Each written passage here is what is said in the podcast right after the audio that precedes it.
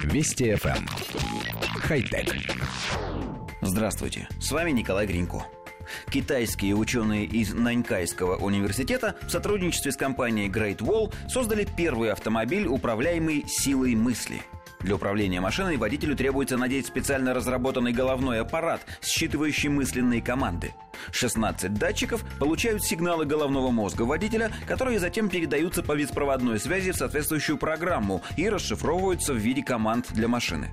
Пока функциональность прибора невелика. С его помощью пользователь может скомандовать машине ехать вперед или назад, остановиться или открыть и закрыть двери. Как рассказали разработчики, первоначально они руководствовались желанием помочь людям с ограниченными возможностями, которые физически не в состоянии управлять автомобилем.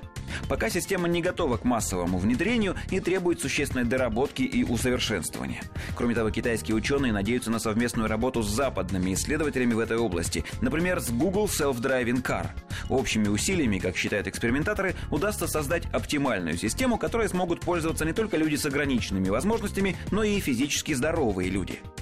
Коллектив редакции нашей программы уверен, что автомобили, управляемые с помощью мысли, рано или поздно появятся, но совершенно точно не в ближайшее десятилетие.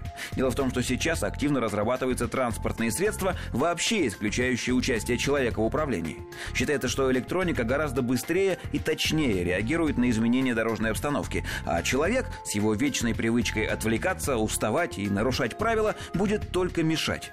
И нет никакой разницы, как именно он будет давать команду, скажем, повернуть направо, поворачивая руль руками или отдавая в голове приказ. Но мысленный интерфейс, несомненно, найдет применение в других областях. Для управления смартфонами, хирургическими инструментами, различными роботами, а автомобили обойдутся.